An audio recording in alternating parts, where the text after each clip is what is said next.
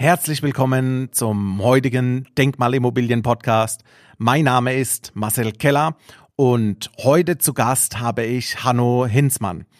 Hanno Hinzmann ist Führungskraft eines großen Softwarekonzerns in Deutschland und wir haben bereits gemeinsam zwei Investitionen getätigt.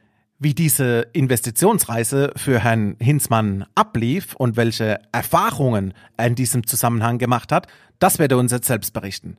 Herzlich willkommen, Hanno Hinzmann.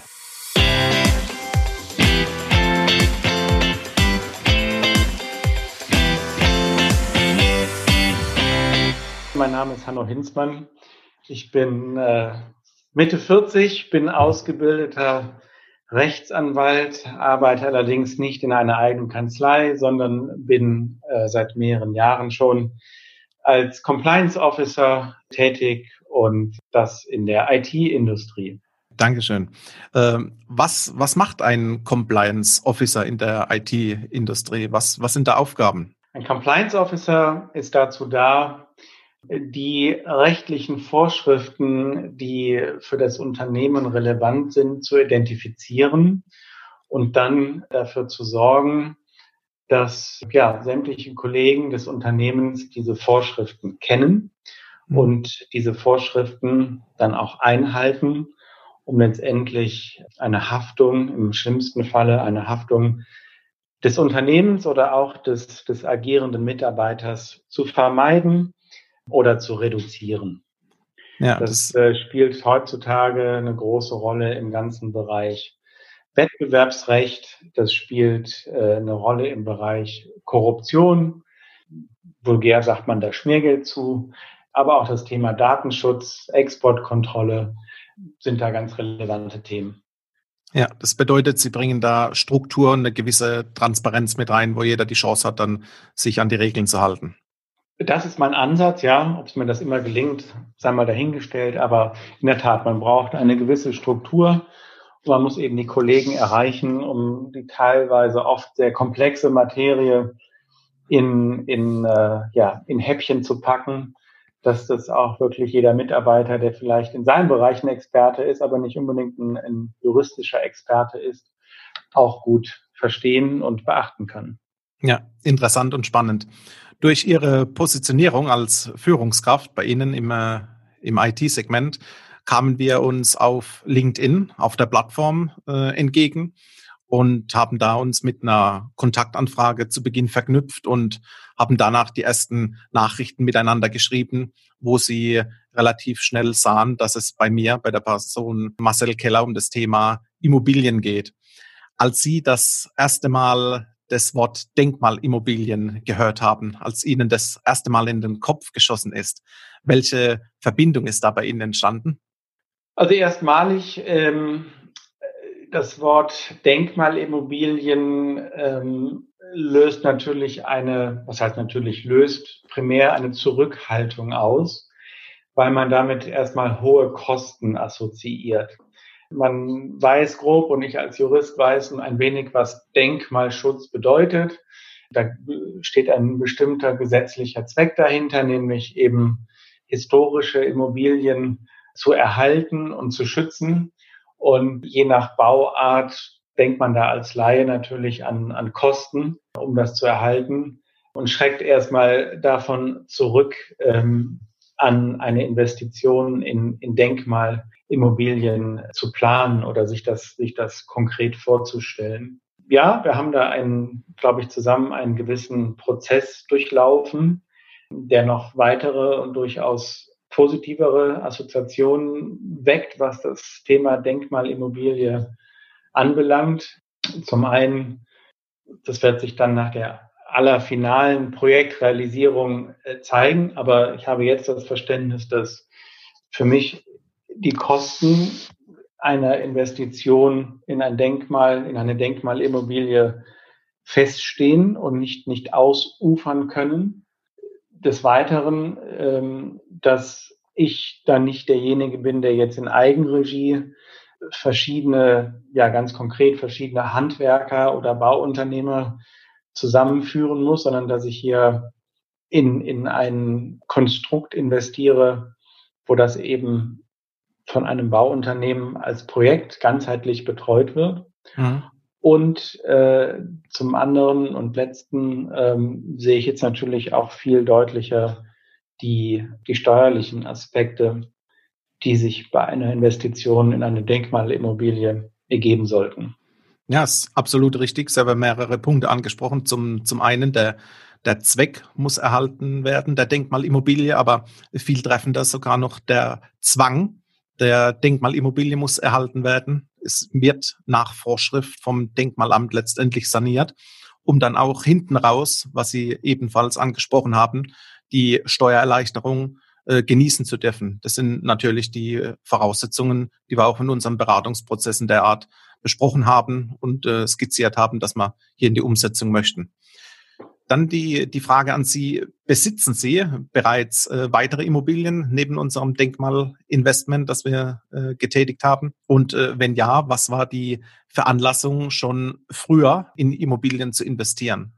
Ja, also ich besitze bereits Immobilien äh, und ich besitze nicht Immobilien, weil ich einfach Hunderte von Tausenden von Euro übrig hatte und mir überlegen musste, wo packe ich das Geld hin, sondern einfach im Laufe meines bisherigen Lebens, ich hatte ja mein Alter anfangs genannt, für mich und meine Familie die Notwendigkeit gesehen habe, was äh, ja einfach ein, ein Wohnraum äh, zu schaffen.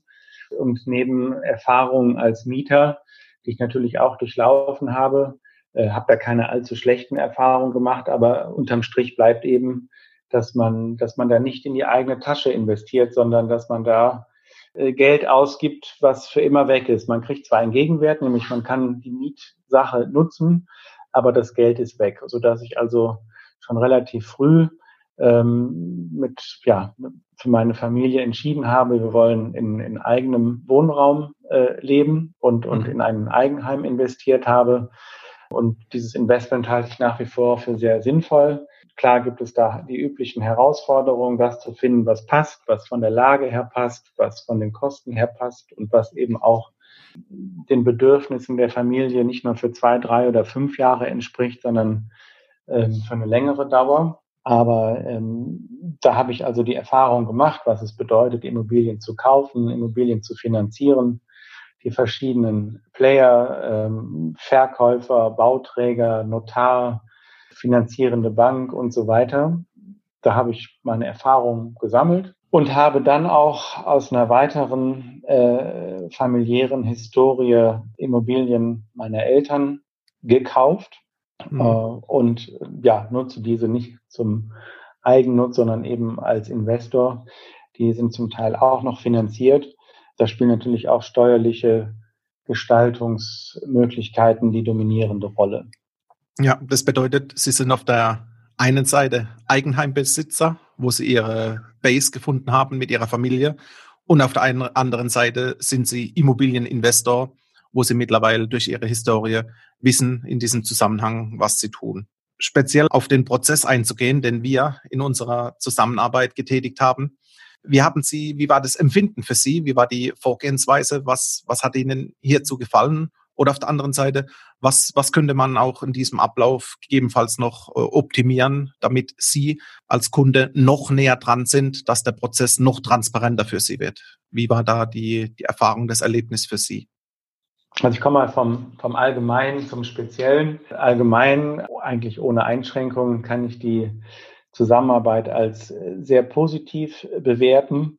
Ich gehe davon aus, dass wir so bei drei Vierteln des, äh, des Prozesses liegen, sprich noch nicht alles komplett abgeschlossen haben, aber die wichtigsten Meilensteine erreicht haben, nämlich äh, Auswahl der Objekte und dann auch, auch äh, ja, Kauf der Objekte. In unserem Fall geht es ja um ein Denkmalprojekt, wo die Realisierung erst in den Folgejahren ansteht. Insofern, äh, auch wenn das nicht mehr komplett in ihrer Verantwortlichkeit liegt, aber würde ich dann abschließend dann 2022 die Frage am besten beantworten können. Aber bisher durchweg positiv, ganz speziell kam ja mit dem, mit dem Begehren nochmal einen bestimmten äh, Bedarf äh, oder einen bestimmten äh, Betrag in Immobilien zu investieren, möglichst krisenfest, auch nochmal mit einer weiteren Aufnahme von Darlehen in, in ein Objekt oder in Objekte, wie ich gesagt habe, krisenfest, wo man also für die nächsten 20, 25 Jahre äh, möglichst keine Scherereien hat und eben auch im Sinne von den äh, Erträgen, also sprich den Mieteinnahmen, dass das Ganze auf eine sichere Basis stellt. Selbst wenn wir in einem sicheren Markt wie Deutschland leben, ist natürlich die Auswahl von Immobilieninvestitionen nicht einfach. Da geht es ja nicht nur darum zu gucken, was kostet mich der gebaute Quadratmeter, sondern es kommen, kommen viele weitere Faktoren hinzu. Und ja, da sind wir uns ja begegnet und, und haben erste Gespräche geführt. Und da habe ich geglaubt zu merken, da ist jemand, der als Experte mir bei diesen, bei diesen Kaufentscheidungen ja einfach die Expertise einbringen kann und mir auch Möglichkeiten aufzeigen kann, die ich mir selber sowohl von der Zeit, aber eben auch vom, vom Expertenwissen gar nicht selber beschaffen könnte. Ja, also mhm. habe mir da, sag mal, war meine Absicht, das Expertenwissen und Kenntnis des Marktes einzukaufen, um dann aus auf mich zugeschnittenen Angeboten dann das möglichst Beste heraussuchen zu können. Und ja, also da war es, glaube ich, sind wir zusammen einen erfolgreichen Weg gegangen bisher. Ja, prima, danke. Das war auch definiertes Ziel, dass die durch die Zusammenarbeit ein, Mehrwert erzielt wird. Und äh, Sie wussten, dass mit dem Kauf der Immobilie, wie Sie sagten, erst drei Viertel der Milestones erledigt sind. Jetzt geht es in die aktive Phase, in die Sanierungsphase. Sie bekommen eine Immobilie vermittelt, die äh, ein Altbau, sprich ein, ein Bestand, der eher einer, in Anführungszeichen bildlich gesprochen, Ruine ähnelt. Allerdings äh, wird hier der Altbau stehen gelassen und die Sanierung auf Art Neubau-Niveau nochmal hochgezogen. Und genau dieser Innenausbau, wo ich weiß, zumindest zu Beginn prospekthaft, was erwartet mich mal, dieser Weg ist jetzt die, die nächste Herausforderung, die wir gehen.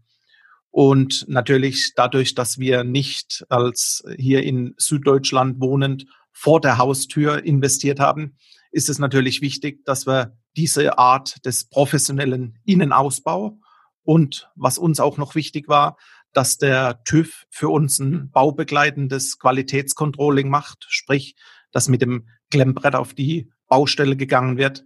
Es wird geprüft, was hat der Bauträger versprochen und auf der anderen Seite, was wird geleistet. Dann anhand von Fotodokumentationen das Ganze festgehalten, dass wir wissen, äh, es findet auch eine Qualitätssicherung statt. Und hier die Frage an Sie, wie wichtig ist Ihnen dieser professionelle Innenausbau, der stattfindet, um genau den Wunschmieter in Zukunft auch dann zu finden, wo wir wissen, hier kauft man es von außen wieder die TÜV-Sicherheit ein. Aber worauf haben Sie da großen Wert gelegt bei dem Thema Innenausbau? Wie ich dargestellt hatte, ich bin ja nun aufgrund meiner Tätigkeit und Ausbildung eben kein Experte. Wie gesagt, ich habe mal eine äh, ein Eigenheim gekauft und konnte den Bau dieses Eigenheims, weil es im gleichen Ort war, begleiten und die, die Baufortschritte mitverfolgen. Aber das wär, war jetzt eher eine, eine optische Begleitung, als, als dass ich sagen könnte, da habe ich jetzt als Experte die, die Angemessenheit eines jeden Schrittes ähm, nachvollziehen können.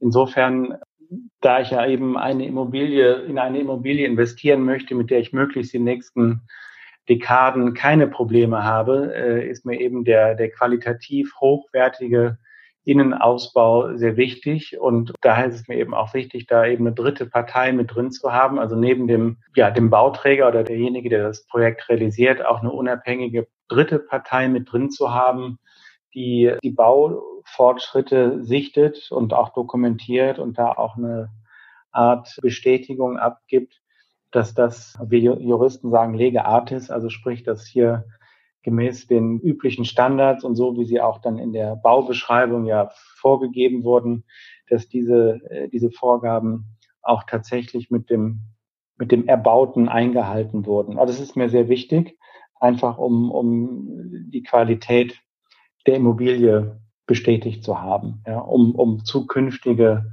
Probleme möglichst vermeiden zu können. Ja, und hier haben wir doch mit des deutschen Lips des Kindes, dem TÜV, ein, ein gutes Unternehmen an der Hand, wo, wo auch ein bisschen Namen und Prüfprozess dahinter steht. Dadurch, dass Sie jetzt den, den ersten Prozess des Immobilienkaufs durchlaufen haben. Wenn wir mal ein bisschen in die, in die Zukunft gehen und wir haben die nächsten zwölf bis 18 Monate Sanierungsprozess durch, danach gehen wir professionell über eine Verwaltung an die Erstvermietung dran, mit dem Ziel, dass wir unseren Wunschmieter finden, wo wir auch speziell Grundrisse und den Innenausbau drauf ausgerichtet haben. Angenommen, wir durchlaufen die die nächsten 25 Prozent, sprich die Finalstrecke, auch noch erfolgreich und angenehm mit wenig Aufwand für Sie durch. Ist es dann für Sie vorstellbar, nochmals in so einen Immobilienprozess äh, reinzugehen und nochmals in eine Denkmalimmobilie zu investieren? Hängt natürlich von, von mehreren Faktoren ab. Da ist natürlich der individuelle Faktor dass ich nochmal Kapital haben müsste, um, um mich weiter zu investieren. Das ist ja die Grundbedingung. Hängt davon ab, wie sich bereits getätigte Immobilieninvestitionen weiterentwickeln und, und, und ob dort ein, ein Uminvestieren äh, notwendig wird oder ja überhaupt möglich wird. Aber grundsätzlich äh, kann ich mir durchaus vorstellen, ja, wenn wir jetzt den Weg weiterhin so erfolgreich gehen, nochmal in, in eine Denkmalimmobilie zu investieren. Und äh, gerade auch in, in Ihrer Position haben wir noch die, die Chance des aktuellen Niedrigzinsniveaus genutzt.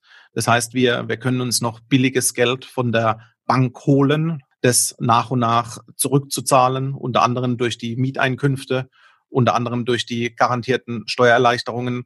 Und äh, somit entsteht auf der Seite nochmal ein, ein Delta, was bei Ihnen positiv in der Eurobox zugutekommt. Ähm, nun die Frage an Sie, was ist Ihrer Meinung nach, wenn man nochmals äh, zurückdenken, was ist Ihrer Meinung nach so das, das größte Missverständnis zu Beginn beim Thema Immobilien und äh, welchen Hinderungsgrund könnte es geben, um eben nicht in eine Denkmalimmobilie zu investieren? Wo sehen Sie da Risiken und Gefahren, wo viele vielleicht den Prozess gar nicht erst anstoßen und man auf einen Kennenlernen Cappuccino mal zusammen anstoßt? Schwierig, schwierig. Ich weiß nicht, ob das, ob ich da jetzt zu viel zum, zu, unter dem Begriff ähm, Missverständnisse sagen kann. Es gibt natürlich gewisse Hürden. Die allererste Hürde ist natürlich, dass bei äh, einer Investition in Immobilien, äh, und auch wenn es nur die Einzimmerwohnung ist, man von, von Summen spricht, die einen erstmal abschrecken. Das ist etwas anderes, als wenn man ein, ein, ein gebrauchtes Auto kauft oder vielleicht in andere äh, Luxusgegenstände wie Uhren oder ähnliches investiert. Bei Immobilien ist, ist der Wert natürlich immer ein, ein höherer. Das kann, kann erstmal abschrecken. Da kann man aber entgegenhalten, dass es ja durchaus von unserem Finanzsystem gewollt ist, dass, dass Menschen in Immobilien investieren und dass, dass, dass es dazu Banken gibt, die äh, solvente Kunden dabei unterstützen und eben Darlehen zur Verfügung stellen, sodass dann ähm, man eben nicht platt gesprochen auf einmal äh, 200.000 Euro Eigenkapital auf den Tisch legen muss, um eine Immobilie zu kaufen, sondern man eben einen Teilbetrag als Eigenkapital verwendet und den Rest dann durch ein Darlehen aufstocken kann. Natürlich mhm. sind die, die Kaufprozesse etwas komplizierter. Man muss das Eigentum an der Immobilie im, im Grundbuch eintragen lassen. Da gibt es dann Player wie Notare und Grundbuchämter. Die Banken spielen da auch mit. Natürlich ein, ein Prozess, der etwas langwieriger und etwas formalisierter ist als eben der, der Gebrauchtwagenkauf. Aber Deshalb spreche ich lieber von, von äh, Zurückhaltung oder anfänglicher Zurückhaltung, ob, ob der Summen, als von Missverständnis. Ja, das, das ist richtig. Der, der Prozess ist selbstverständlich äh, reguliert, was in der Form auch notwendig ist. Sie haben es angesprochen, die, die Sicherheit, meine eigene Sicherheit als Käufer mit einer Eintragung ins Grundbuch, dass die äh, Immobilie auch mir gehört. Und zum Zweiten auch die, die Eingangstür, die geöffnet werden muss in der Form, dass man Eigenkapital zur Verfügung hat. Und äh, hier ist letztendlich das, das Tolle, dass durch die Bonität von gerade Führungskräfte, Unternehmer und Manager die Bonität so zugutekommt, dass die Bank äh, oftmals zufrieden ist, dass der Investor, der Käufer der Immobilie lediglich die Nebenkosten bedient und somit die Denkmalimmobilieninvestition schon mit einem Eigenkapital von rund 20.000 Euro ermöglicht werden kann. Und das ist das Tolle und auch die, die Chance für viele Personen, hier mal ins Gespräch zu finden und die, die Chancen letztendlich und vor allem die Möglichkeiten auszuloten. Ja, die eigene Immobilienform des Eigenheims, die ist bei Ihnen mittlerweile positioniert. Aus familiärer Sicht kamen Immobilien dazu und jetzt haben wir im Beratungsprozess zusammen die Denkmalimmobilie gefunden und letztendlich auch rein investiert. Nun, äh, was steht als nächstes auf Ihrer Liste? Äh, welcher Wunsch gilt es noch zu erfüllen? Oder wurde vielleicht in 2020 auf Ihrer Seite schon ein Wunsch erfüllt, wo schon lange vielleicht Interesse danach besteht, irgendwo was zu besitzen? Gibt es da was? Also Sie sprechen auf das Thema Emotionen an. Äh, ja, genau. Äh, ist es eine, äh, eine positive Emotion, eine Immobilie zu besitzen. Ähm, und äh, dann auch jetzt hier im konkreten Projekt freue ich mich darauf, dann auch, wenn es der, wenn der Bau oder wie Sie nennen, die Sanierung losgeht, dann den Fortschritt zu sehen und irgendwann das, das, das fertige, sanierte Objekt vor Augen zu haben und zu wissen, ja. da gehört mir ein Teil von. Gut verständlich, ähm, ja. Es gibt natürlich äh, Güter, wo die Emotionen eine höhere Rolle spielen ob es jetzt, weiß ich nicht, das Oldtimer Cabrio ist oder eine tolle Uhr. Ich habe mich jetzt erstmal für die Immobilien entschlossen. Ja. Äh, und ja, also Ziel, Ziel für 2020 und darüber hinaus ist, als äh, Immobilienbesitzer hoffe ich und bin zuversichtlich, dass äh, die aktuelle Situation unsere, unsere Volkswirtschaft nicht zu sehr schädigt und glaube eben, dass die Investition in so etwas Solides wie, wie eine Immobilie, weil Wohnbedarf werden die Menschen in Deutschland und überall sonst auch immer haben, dass das eben krisenfest ist. Und ja, wie gesagt, die aktuelle Covid-19-Situation unsere deutsche und aber auch die globale Wirtschaft nicht zu sehr schädigt, dass eine Nachfrage, eine angemessene Nachfrage nach gutem Wohnraum äh, eben nicht darunter leidet, dass die Leute also nach wie vor in der Lage sein werden, höherwertigen äh, Wohnraum auch, auch anmieten zu können. Ja. Ähm, das, das muss ich so ganz klar als Ziel formulieren. Die Anzeichen sind okay, hängt natürlich jetzt auch von den, von den nächsten drei bis sechs Monaten ab. Ja, und das war auch äh, immer wieder eine, eine Frage, die wir mit aufgenommen haben. Wie ist die aktuelle Situation? Äh, wie positionieren wir uns? In welche Werte? Wir haben uns für die Substanz entschieden in Form von der, von der Immobilie.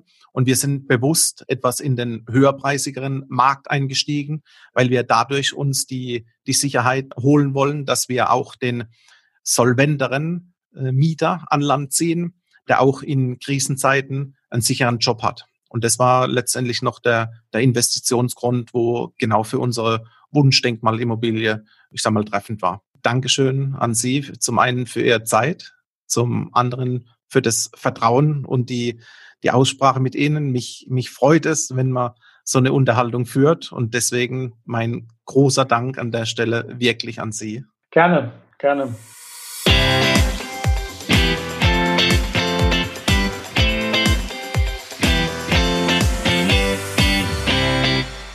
Ich hoffe, euch hat diese Interviewfolge gefallen und wenn du jemanden kennst, der auch für diesen Podcast interessant wäre, dann melde dich gerne bei mir.